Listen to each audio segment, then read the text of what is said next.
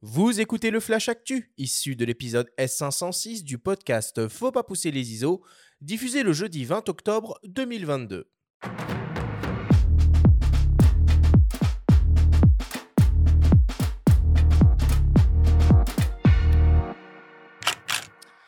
Cette semaine, dans le Flash Actu, Sony lance un nouveau compact destiné au vlog. L'ONG Terre Solidaire lance son prix photo et la 13e édition du festival Planche Contact ouvre ses portes.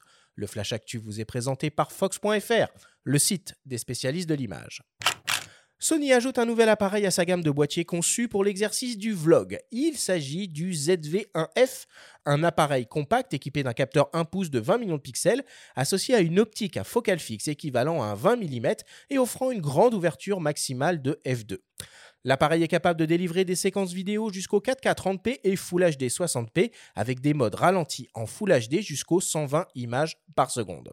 On retrouve sur cet appareil un écran totalement orientable, un système d'enregistrement sonore à trois capsules, une stabilisation d'image avancée, une interface extrêmement intuitive et ludique pour les créateurs de vidéos avec par exemple un bouton dédié au mode bokeh et enfin une fonction webcam pour réaliser facilement du live streaming.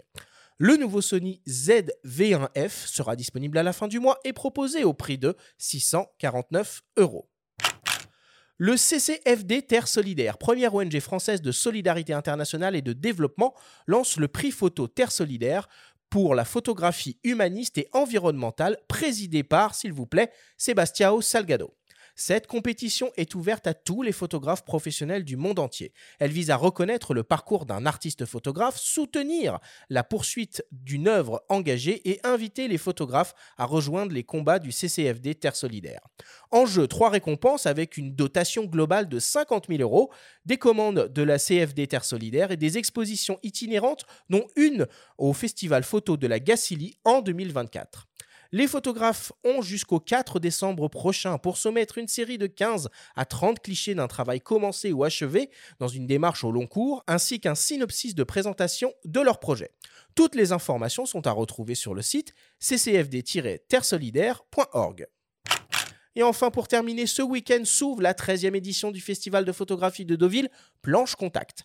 Au programme, des expositions photos aux quatre coins de la ville, en intérieur et sur la plage, avec des photographes de renom invités, des photographes en résidence et des photographes émergents.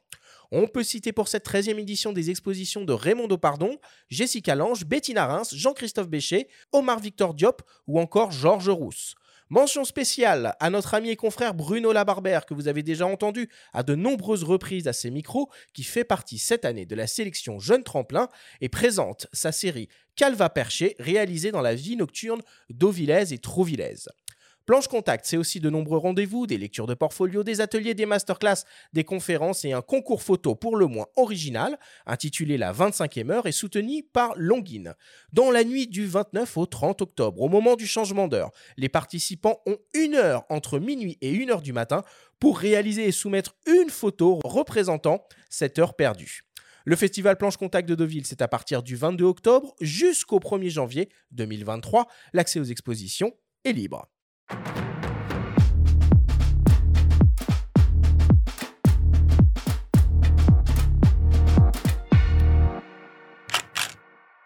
Voilà pour l'actualité cette semaine. Le calme avant la tempête, niveau nouveauté boîtier. Je pense qu'il y aura beaucoup de choses qui vont arriver incessamment euh, sous peu.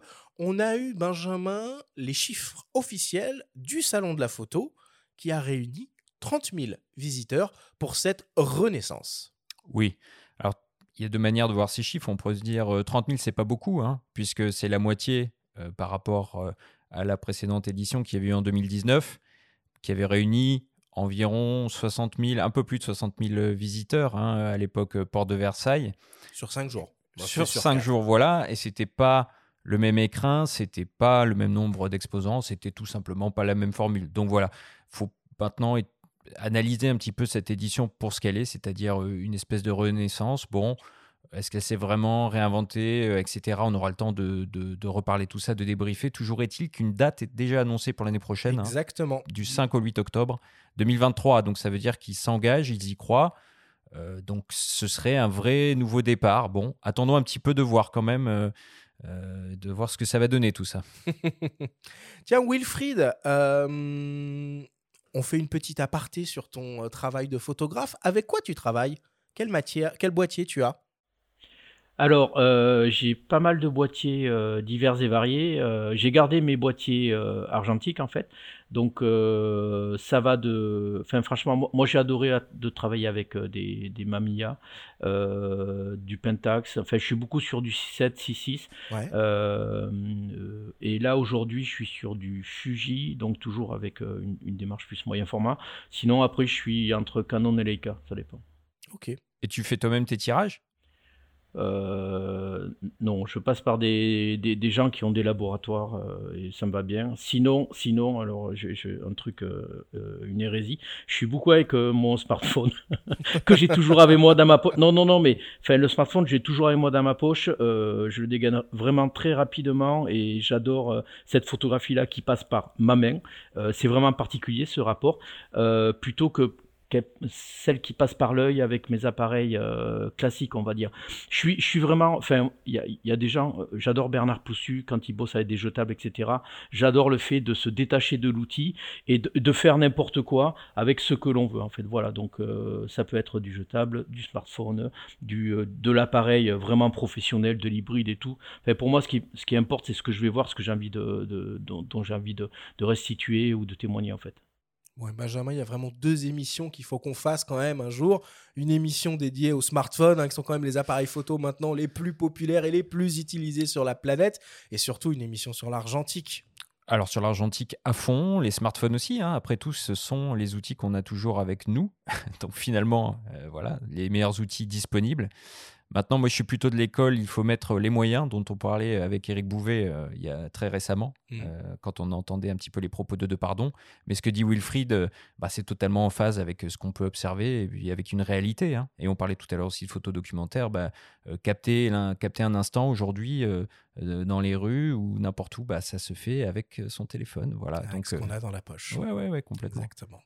Bon, bah voilà, on va pas s'étendre un petit peu plus sur l'actu. Si, Benjamin, tu veux ajouter quelque chose? Oh Oui, puisqu'on va parler d'iconographie, je voulais juste signaler la sortie du numéro 10 de la revue indépendante Like, éditée par euh, Jean-Jacques Faré, euh, parce qu'on y trouve notamment un entretien absolument passionnant sur la contre-culture photographique avec euh, l'historien Michel Poivert, et aussi un beau portfolio sur le travail de Céline Croze, dont on a parlé à ses micros. On parle beaucoup de Céline Croze. Voilà, hein. à l'occasion de la sortie de son ouvrage Siempre que aux éditions La Main Donne.